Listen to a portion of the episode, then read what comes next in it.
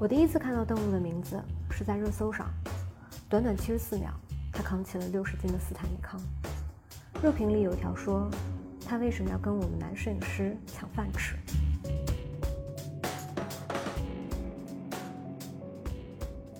杜姐，我想知道上热搜那天你在干嘛呀？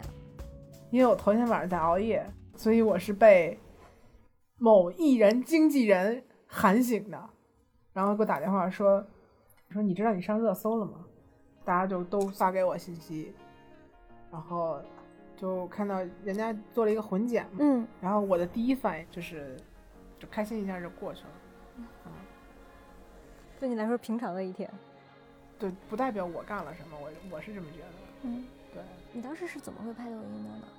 其实我拍小视频特早，就那时候还拿卡片机，就回想起来就是说回就是不拍戏了，回家之后。约朋友一块干嘛呢？你说要约吃饭，也也不是说想天天吃饭那种。平时约一拍拍东西，就哪怕是拍拍生活，就是你说拍也累也辛苦，但是不拍吧，就觉得有点想。嗯，所以拍短视频是你的娱乐？对，就是纯属是娱乐，就是干这个的吧。可能确实你一天不拍就就难受，就就特别特欠。其实我是我真心是觉得拍短视频是一个影视的观感形式的一个转变，不论是短视频也好，短视频、呃商业广告、电影，就是电影的商业片、文艺片都不一样，然后包括电视台的转播。每一个行业看起来好像都是影视，但是它真的是像隔行如隔山。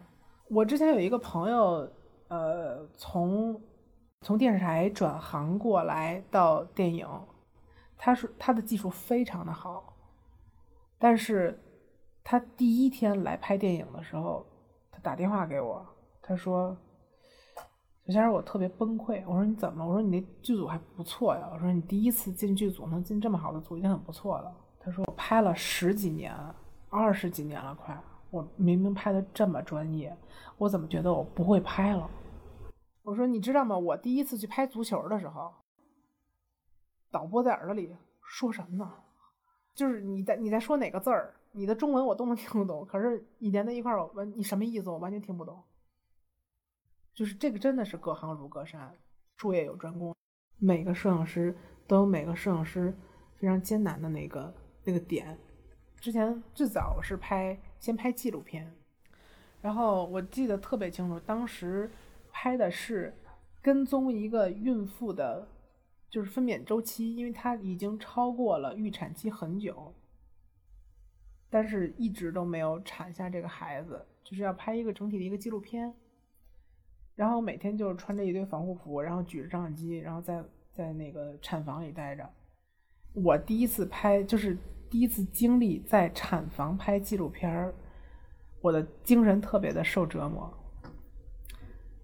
天天就听见产房里面的各种惨叫，各种惨叫，真的就就是那一段时间我才知道，就是什么叫心理阴影，就是有顺产的，然后有难产的。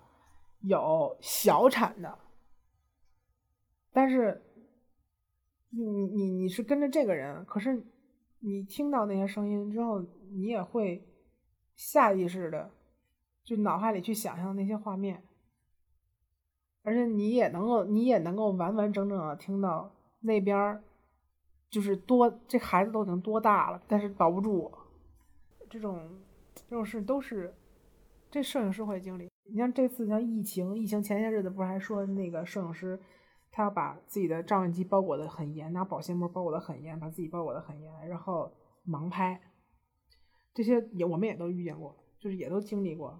确实，嗯，你说你作为一个摄影师，你去一线去拍，家里担心不担心？就跟战地去拍没有什么两样。刚刚那说是类似新闻类的，然后我们再说。就是纯纪录片类的。我有一年去拍一个法国的纪录片，然后我们在云南的高黎贡山脉里面去拍，拍那些孩子是怎么上学的。然后我们需要怎么做？因为我们纪录片团队很小，人很少，摄影组总共有两个人，两台摄影机，一男一女。然后我们需要拿着非常简易的轨道，然后拿着脚架，拿着所有的摄影设备，拿着镜头、机器等等，然后每天早上要做那个索道过江。索道是什么概念？从江怒江的这头到那头，一根绳子麻绳，上面有一个就是滑轨，然后上面有一钩，滑轨就这个这个钩，就如果你要是平衡不好，这个钩叭就能掉下来，你也没有什么保护措施。我们第一次去拍的时候，我们都特害怕，但是那些村民只能跟我们两天，我们没办法让人家每天都跟着我们。所以我们都要去学自己怎么去做这些花锁，因为其实当地他那些山上住的孩子也都是这么这么着过去的，他们的家里的那些家具，什么冰箱、彩电，居然都是这样运上去的。我们就得在最短的时间内去克服自己的这些障碍，每一次都把自己逼上去，我都会假装啊我不 care，但是其实自己心里头其实蛮蛮蛮害怕的。每个人过也都挺害怕的，然后其实各种摄影师他会遇见的环境不一样。然后我们在高黎贡山脉上拍那些人去种那些果子，然后拍着拍着拍着，可能你坐着休息一下，你看一下素材，整理一下东西，吧唧，鞋子，天呐，就是然后拿拿摄摄影机在那拍拍。然后你突然间觉得怎么那么痒，然后，然后但是你拿着机器，然后你不能动，然后你发现那小蛇就开始从你这儿绕，然后拍完了之后你一抖，这蛇自己吓跑了。就现在你说我们拍电影，经常会我会遇见什么，就是不管是下下雪也好，还是还是在野外拍也好，就是有的时候，你比如说我端着机器跟着人走走走走走走走，啪。到这个地方要定住，要真的要很稳很稳的定住。导演跟你说一定要稳啊！这个时候就静静走出话之后，我这样出字幕了，等等，跟你说说特别特别关键，前面都已经前面都已经 hold 住了，最后一定要稳住啊！就偏偏在这个时候也就会有一只小马蜂，然后要不就是小小黄蜂、小马蜂，要不就小蚂蚱，然后就特别特别爱在我的脸上来回来去的蹦跶，然后就会遇见各种各样的情况。反正我觉得心理素质也太好了。习惯了，我这这被小蝎子、小蛇练出来。成为一个女摄影师是必要学斯坦尼康的吗？我我曾经以为是这样，我我曾经真的以为是这样的。你不用说非得每个都做做到多好多好，但是你每每个都要懂，这样的话你才能够操控好。其实说实话，我在我的观察来讲，就是普遍的现在的女性，尤其是女性导演，特别的喜欢斯坦尼康镜头，嗯，就是运动起来的镜头，嗯，女性会更喜欢一点，因为说实话，我觉得女性表达情感会更主观一点，所以而且斯坦尼康它运动起来，不管是看哪个哪个方向，它都更像是主观。更像是人眼，因为你走到这儿看到那儿，然后你一直看他走过去，甚至走过去还在看，然后再看看这边，就他这个感觉给你，就是特别像像拟人的视角，所以它更贴近于感性的镜头画面。在我刚刚起步那个年代，如果你想多一个你做焦点的机会，你需要有一个比别人都好的条件是什么呢？跟焦点。兼职背斯坦尼康，你花一份钱，我干两份工。人家说啊，那行，那你这还划算？那那行，那我用你吧。你这个心态是啥感觉？是是因为你这个人啊，我物美价廉，嗯嗯，给个工作吧，给个机会吧。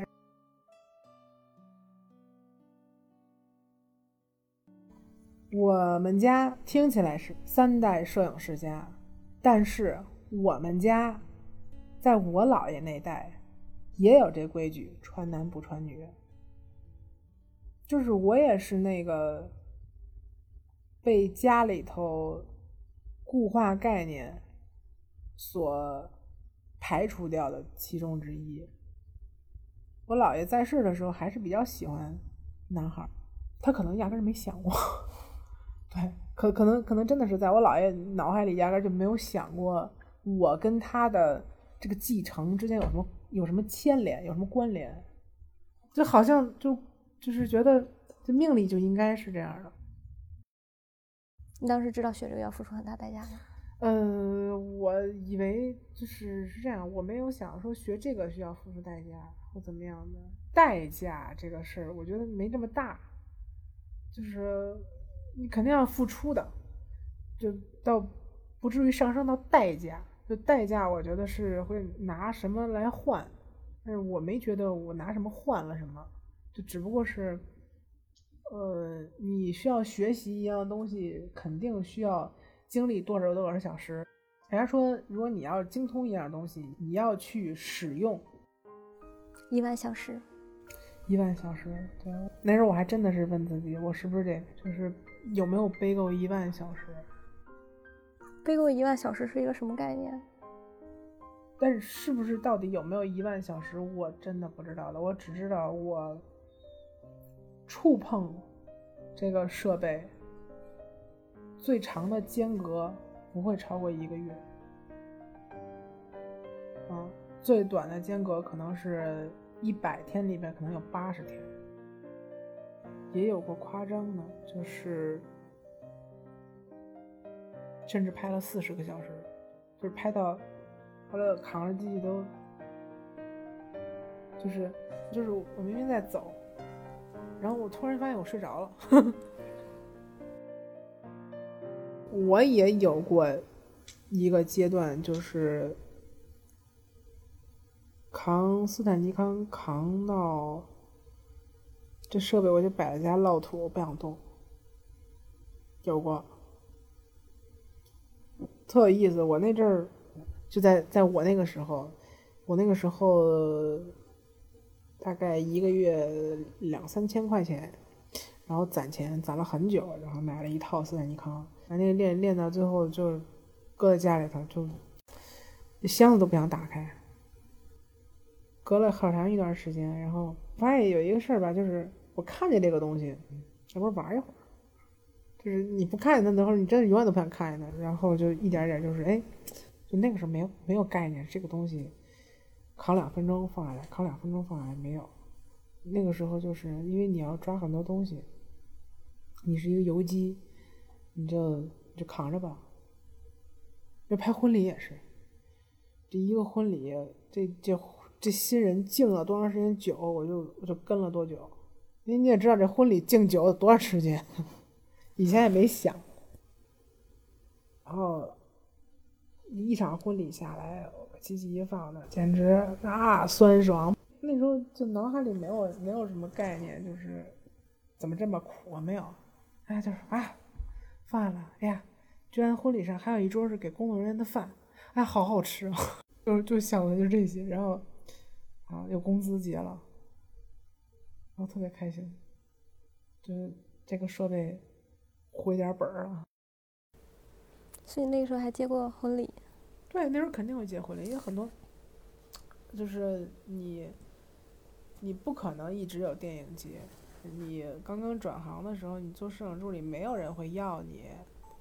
你为什么要你啊？你我又不认识你，真的，我到现在为止，我都能收到制片给我回复说那个，呃，他他来找的我，然后他给我拒绝我的理由就是，呃，因为我不认识你。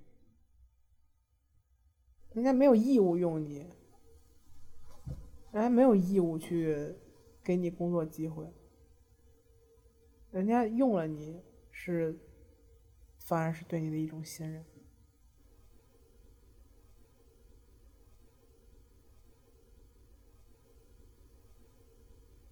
那这么一套机器市价是多少？大概要将近一百万左右，对。背着一百万的器材上场是什么感觉？是压力很大的感觉。有一次导演还跟我开玩笑呢，说那个我们拍一条镜头，那个是我们在大同拍的一条片，然后因为我们要在一个特别长的走廊去跟演员去跑，说真心话，当时还有还有一些群演要从旁边过话，那个群演就离你这么近，你那个速度又很快，说实话特别特别害怕，就是每一条都是就这样去啊，有导演还跟我开玩笑，然后那个你千万小心啊，那个那个摔了你不要紧，机器不要摔。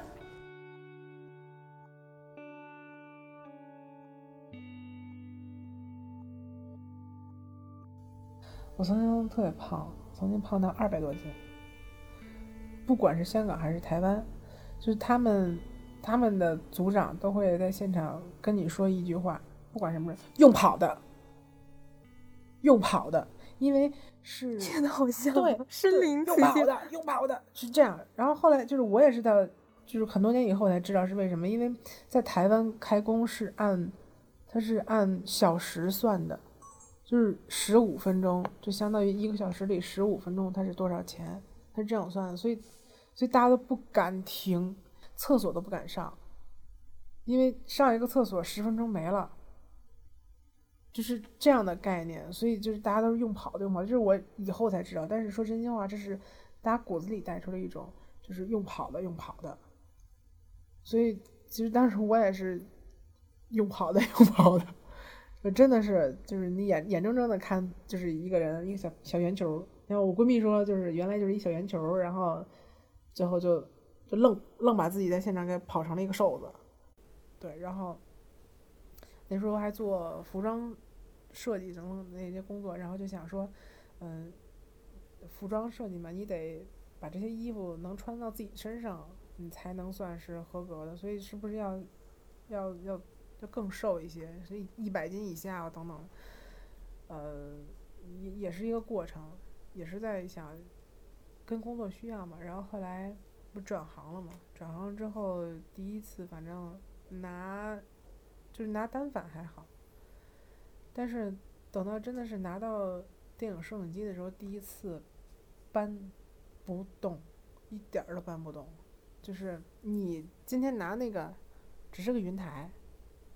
它只是个云台，云台锁开，然后从这个云台可能是可能从高腿儿挪到中腿儿，从中腿儿挪挪回来等等，然后锁完之后，搬着这个腿儿和机器扛起来，然后走到摄影师那儿放下。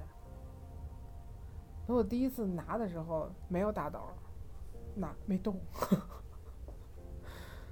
呃，我我记得特清楚，我第一次拿的时候使那个劲儿使到我头疼了，是头疼了没动。我觉得，我天哪，这懵了，我那只有资格顺线了，特别崩溃。然后后来就说那健健身，嗯，举举哑铃什么的呗，就就真的是就一有时间就泡在健身房了，泡健身房，然后。你还得想学电影，然后泡健身房，然后休息的时候下载电影，然后刷电影，刷奥斯卡电影，跑步的时候看，然后各种刷，因为因为想耽误时间嘛，你就觉得这时间太宝贵了。如果下次再叫你去，说啥啥你不懂，然后你还拿不起东西来，人为什么人家为什么要用你啊？最后结果因为你增肌的过程，你一定会体重会上来。而且我那时候也想了，要不要就是增肌之后练得像像那你在 ins 看见的那些姐姐，啊又又借机会又减脂又刷脂，然后又弄很漂亮。我曾经有一段时间我也想过，然后包括什么吃鸡胸肉减脂餐什么的，我也希望做一个女摄影师，站的还挺漂亮的，条也特顺。结果，我，很多次。不是低血糖吧，就是免疫力下降吧。你最后发现一件事，就是有些事不是你光有毅力就管用的。真正的去练那些健身的人，他每天他会跟你讲：第一是吃好，第二我要睡好，我要有好的休息，规律的训练。我们没有一个规律的休息，有过，比如说就睡几个小时。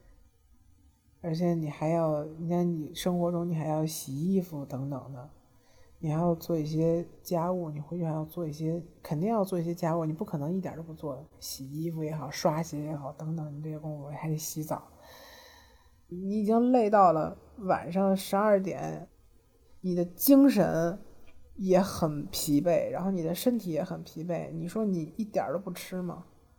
你真的，如果你一丁点儿都不吃的话，说实话，这人。几天以后，你就发现这个人的精神就不对了。有一次我拍长镜头，也是夏天特热，然后拍的都已经我已经中暑了。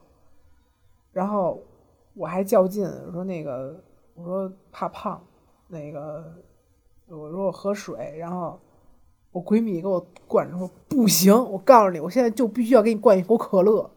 你现在需要的是糖分，你别给我扯那个胖不胖的。你的大脑思维其实也需要营养。休息这件事情不是说你光我有毅力，我能忍。我以前老是这么认为，最后发现你欠的债总是要还的，你身体是会有反应的。嗯，尤其是夏天，你背着这个东西，它身上会起湿疹，此起彼伏的。最严重的时候，就就，哎呀，我抱着它直哭。就是你晚上睡觉不能翻身，你一翻身，后背全是歘就刺痛，特别特别疼，就是就先痒后疼。嗯，最夸张的是有，就我就已经痒的实在不行，我实在是挠挠挠，一边挠一边出血，就是这是身体给你的一个信号，你你亏待我了，你欺负我了，他在反抗。嗯，后来我发现不是我，不是光我一人，就是我身边基本上就我们这个行业的，你发现大家都这样，就是就是已经习以为常了。我们刚才聊到了摄影师在中国的现状，或者是普遍性，摄影师是一个什么样的工作？那女摄影师呢？女摄影师其实不仅仅限于说国内。其实它在全球都是比较少的，就是国外还好，就但是就是国内的情况就会嗯比较紧一些，就是确实挺少的。像之前那么恶劣，像我跟你说的，你会碰见很恶劣的人。曾经我做助理的时候顺线，说实话，这些事儿我以前都没怎么讲过，我。帮那个先去那时候没有无线图传，先去顺视频线，然后在那顺线，然后顺线你得先学呀。然后那时候也是兼职做，给人家就是打下手，就是帮人家打杂，然后拍剧照，看看人家怎么顺的线，然后走看看录音怎么顺线，因为线都都是一样嘛，都要顺线。那时候录音也有线，然后摄影也有线，看看录音怎么顺线。摄影组的人不教你的话，跟录音组的人学学。录音组的人还倒对你还还友善，因为录音的还女孩还挺多的，然后就学学怎么帮人顺线，然后跟娟儿就过来了，说放下，这不是你娘们儿动的东西。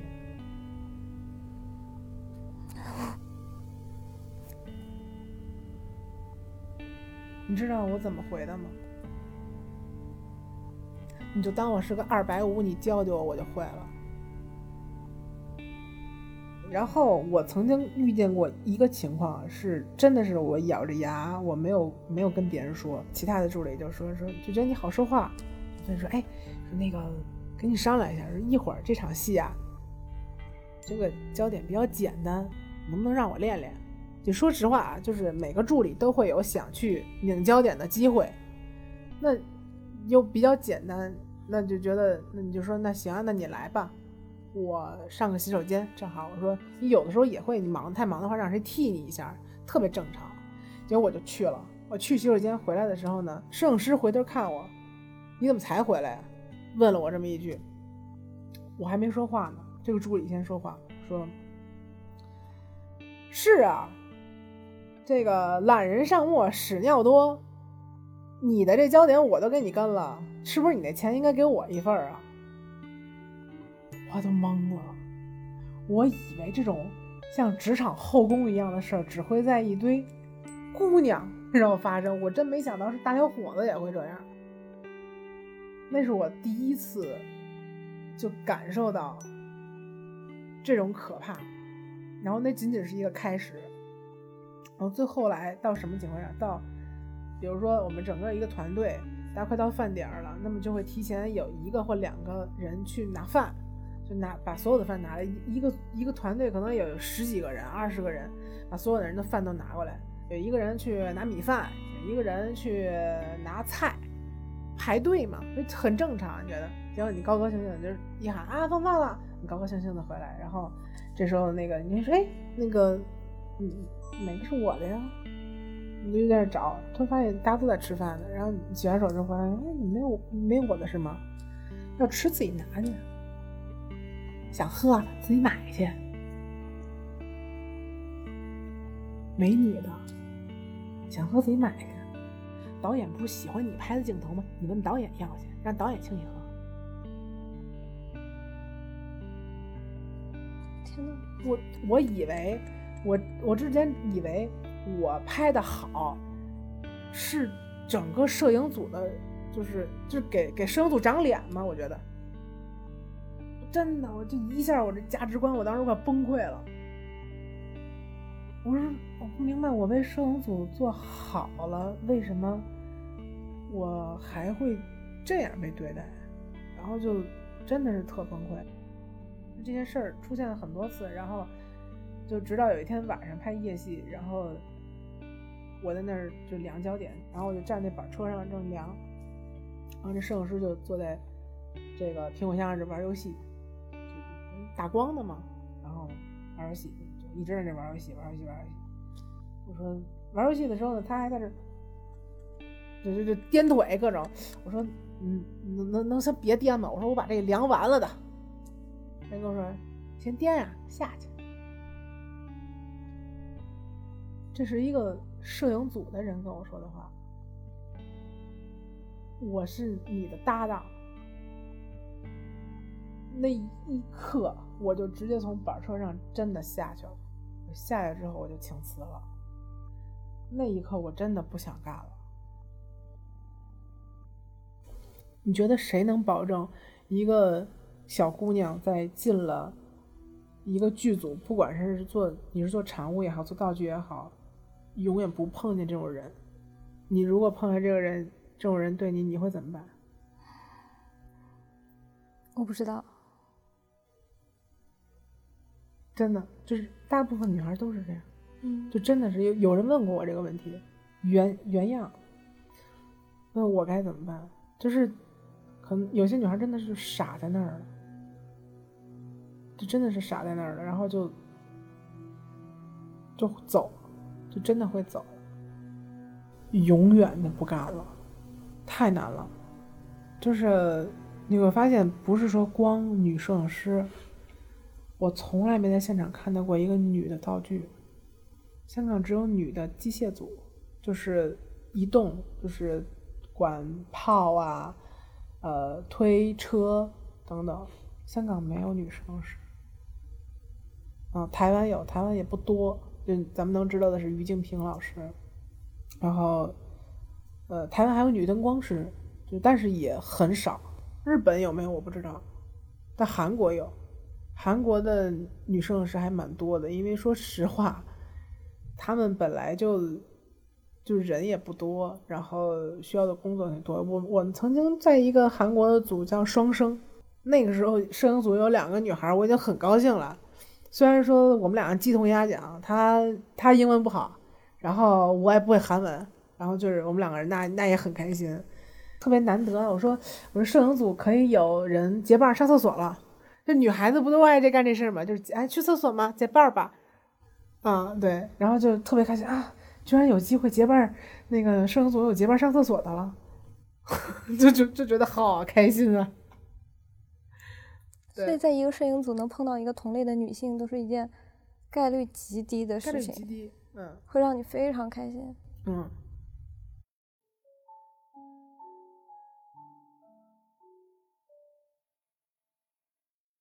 我我曾经经历过很多的姑娘，不用说是做摄影，就是在剧组待了一段时间。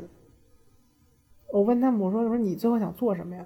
嗯，这个这剧组实在是太苦了，你想挣挣两年钱回家生孩子。我我曾经也想过，就是挣两年钱，然后回家开个那种服装店儿。那阵儿不是特流行什么服装店儿吗？为什么你没有选择？你还是选择去当一个摄影师，而不是赚两年钱？后来这个事儿就没想过了，就是很很奇怪，这个事儿就再也没有在我脑子里出现过。因为我觉得，呃，就像你上学，你的目标是。呃，好好上学，然后参加高考，然后考一个好学校，这是给你安排好的，你应该这么做，应该做这件事儿，做那件事和做那件事。我觉得我已经想明白了，想通了，那我就应该做这件事，做这件事，再做那件事，也算是有一点赌气吧。因为之前就那有曾经有一次，我给一个摄影师跟焦点，然后他就。就是一部戏老对我冷嘲热讽的，然后他就问我说：“说你做这行你图什么呀？”我就甩了一句，我就说：“我说我想做摄影师，我想有一天拿金马奖。”他就跟我说：“你这人不切实际，那玩意儿跟你有什么关系？”我是一个天蝎座，我报复心这么强，这句话一定会记住。今天来之前的一个困惑，嗯。就是，嗯，也跟你说的，就都市电影的那个主编跟我讲的嘛。他说，当女摄影师不必要用这种方式。我今天听明白的一件事儿是，如果你是一个科班出身，你硕士毕业，你可能不需要用。不需要，我没有。现在来讲，我觉得，如果你要是做一个摄影指导，你要么就是你一开始学的就是这个行业。然后你顺顺利利的考上了一个研究生，或者是你出国留学回来了，然后你有一个很建立了一个很好的人脉，你可以做得稳。从最底层你一直做上来很难，太难了。可能我能力不是特别好，但是就还是还是会去想去学。当你越学，你会发现你要学的东西无边无际，无边无尽。如果你要想做一个好的导演，你是否要你你势必要有一个好的底蕴？那你要涉及的东西不但有文学、历史、艺术等等等等东西。为什么有的人说会出在起跑线上？因为在起跑线上的时候，爹妈就告诉你这些了。可能不只是爹妈会告诉你，你的出身一开始就告诉你了，你会遇见这些情况，你必须要干嘛。所以，但是我我说实话，我悟到，我觉得我可能比他们晚晚挺多的。所以，你你要是比别人晚的话，那你只能比别人付出的多。嗯，还是挺残酷的吧。我还回到我刚刚那个话题啊。我就是有时候就特别心酸的一点，就是你如果我不学这个出身，如果这个行业对性别的歧视是如此的严重，嗯，那好像我除了让别人觉得我性价比很高，哦，我我知道你想问什么，就是我为什么会想从基层之一直一直干起，是这样的，我之前呢很早的时候认识一个摄影师，这个人也是就是也算是。给我了很多帮助和鼓励。这个这个摄影师名字叫杨振宇，然后，呃，我有一个朋友曾经给我讲过他是怎么做成最后变成摄影师的，他就给我讲了一个他很小很小的事儿，就曾经，呃，这个人他是做道具现场做道具出身的，就他是挺小的一个职位，然后特别认真，就是在做现场做一些接戏的工作，然后有一天。呃，我忘了是什么戏了，我也不想也不想说。然后就是片场是一个打斗的一个场面，然后呢，就是飞落了好几百个椅子、桌子，乱七八糟的那个场面，补拍。然后导演就说：“谁能把这现场所有东西都恢复成原样，一毛一样，一模一样恢复？谁能恢复？”然后突然间，就有一弱弱的声音说：“导演，我能。”我谁都不相信，这么多东西你怎么能？你怎么可能能够恢复呢？结果他干了一件特别神奇的事儿，就是他偷偷的在每个椅子下面标了一个号，然后在自己的本上写了这个椅子怎么放，那个椅子怎么放的，把所有的椅子全都编了号，然后。恢复的跟原来一模一样，就你能想到，这是一个助理认真的程度吗？他曾经这么认真，所以他今天能够做一个非常棒的摄影师，他当之无愧。嗯，所以你觉得导演跟摄影师的关系是什么样子？导演跟摄影师的关系就是情侣关系。有的时候，我做摄影师，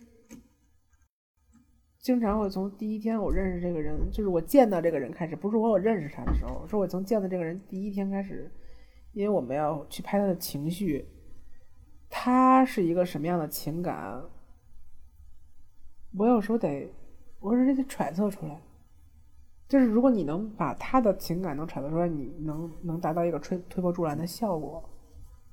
这个是电影摄影师应该做的事情，不是说只是啊，我扛着机器很帅，我我拿了一个很贵的镜头，我用了一个很贵的镜头，最新出的机器我用了，我用的最贵的伸缩炮，我用的最怎么怎么样的，满天都是巨贵的灯，不是这样的。真正最后是，你到底要呈现出一个什么样的故事？你要把这个故事拍成什么样？很神秘。这个故事，这个画面，这一秒的情绪，因为你的光，因为你的构图摆在这里，才让这个演员的表演更有价值。这个是做摄影师最最有意思的地方，嗯。因为你不在意那些机器，你在意的是人。就尽我的所能，一是拍的最好，在我的能力范围之内，在制片老师的能力范围之内，尽我的所能。然后不管是什么样的一个成本，在他的有限的条件之下拍到最好，这是我作为摄影师应该做的。我觉得，我觉得人和人之间需要这种比较。正能量的这种元素去传染，这种事你会发现，当你被一个人传染，比如说我当年被杨振宇老师所传染，然后被我的恩师董老师传染，跟兵哥一起工作之后，我被兵哥的很多的一些所传染，不管是摄影也好，呃。我总结一点就是，不管什么事情要做事，肯定要先学会做人，你才能够有一个最基础的一个价值观对待你的工作。我觉得有的时候，不管是你要做什么行业也好，最后的目标是什么，你首先要认清楚自己，这个挺重要的。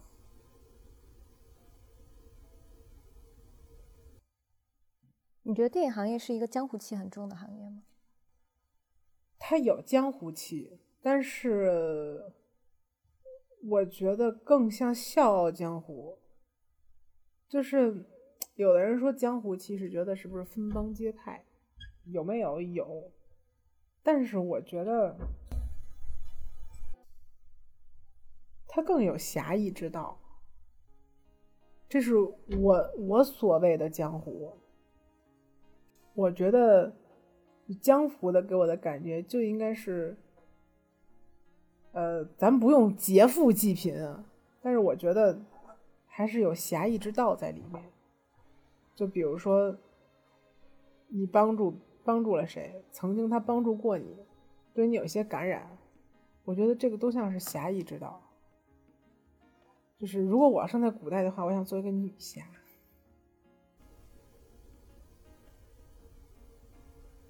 我们下午在器材区聊的时候，你也说你以后如果有的选的话，你想拍一部。对，我很想拍武侠片。武侠片，对，因为我还是很喜欢侠义之气。嗯嗯，我希望把我的一些感觉和。甚至是我的性格，如果有可能的话，都融入在这个电影里的，我觉得蛮有趣的。我我也很想尝试，就是就像我我之前说的，我觉得有一些摄影师给我的感觉，嗯，非常有意思。就是他明明是一个，你觉得他血气方刚，他像侠客一样，就是给我的感觉是像侠客一样，甚至他有骨子里有的那种眼里容不得沙子的那种感觉在里面。血气方刚，然后他居然能拍出这么柔情的东西，就是而且还是柔中带刚，你就会觉得你不仅喜欢这个人的，就是拍的东西，拍的电影，你就会觉得这个人你都很好奇，因为这是他想出来的，如果不是他的想出来，不是他的性格造就了这些脑海里面的画面，他是不会呈现在你眼前的，所以你就觉得。就是为什么有的时候，说实话，电影人很容易被电影人吸引，就是因为在这个里面，因为你把你的感情拿出来了，摆在大家面前，这是特神奇的一个事情。所以你现在做的努力都是在为以后的那个梦想。嗯，其实你还说它是梦想吗？我觉得，嗯。我觉得应该叫理想，就是他已经从梦出来了。嗯，他从他从你的想法，仅仅是想法里，他已经出来了，所以他已经不是梦想了，他变成你的理想。你最后要做的目标是哪个方向？你要往那个方向去走。嗯，就是你已经确定了，所以他就已经不是梦了。你把梦想变成了理想，嗯，这话我有时候也会和我身边的人说。我觉得如果能够这一句话能够点醒很多的年轻的，就是我身边的一些年轻的努力的人，如果能点醒的话，我觉得挺好的。我觉得我也挺值的，因为。真的，我身边曾经我也问过我很多朋友，我说你知道你未来想要什么吗？都不知道。你觉得你自己什么东西感兴趣吗？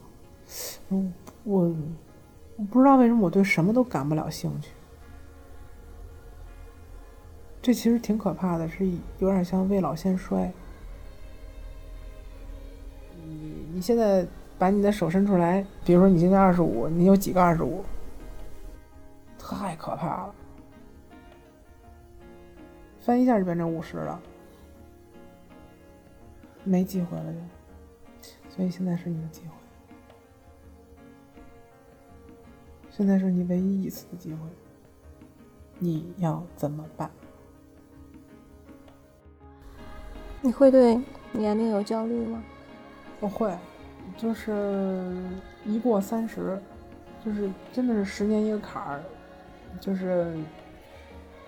你从十八、十九过到二十的时候，你会发现你自己有很大的转折。看起来好像是青春期从叛逆期走出来，等等都 OK，但其实那也是一个坎儿，那也是一个十年的坎儿。然后像我们再小，嗯，说是八九岁的时候是最闹的时候，然后你过了十岁以后该懂事儿了，那也是一个坎儿。然后你会发现，从二十多岁的时候特别有冲劲儿，特别鲁莽、年少轻狂，然后突然间啪一下到三十了，你已经从二字头说拜拜了，到了三十了，你会发现又是一个坎儿。因为在三十岁的时候，你突然间会想，这么快三十了，我马上奔四了。对摄影师来说，奔四是，你体力、你能力的消耗。你对你整个的职业是怎么规划的？就是你成为女摄影师，再到你未来的金马或者是金像，你觉得你怎么规划这条路的？我的恩师，嗯曾经说过一句话，嗯叫“拿奖不代表你最好，嗯不拿奖不代表你最差”。你把这句话记在心里就行。你只要认真的去做，好好去做，做你自己。奖是一个缘分。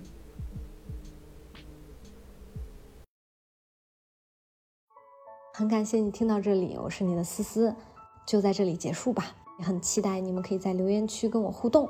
如果想第一时间追更《闪光少女》，欢迎来微博找我玩儿。咱们下一期见。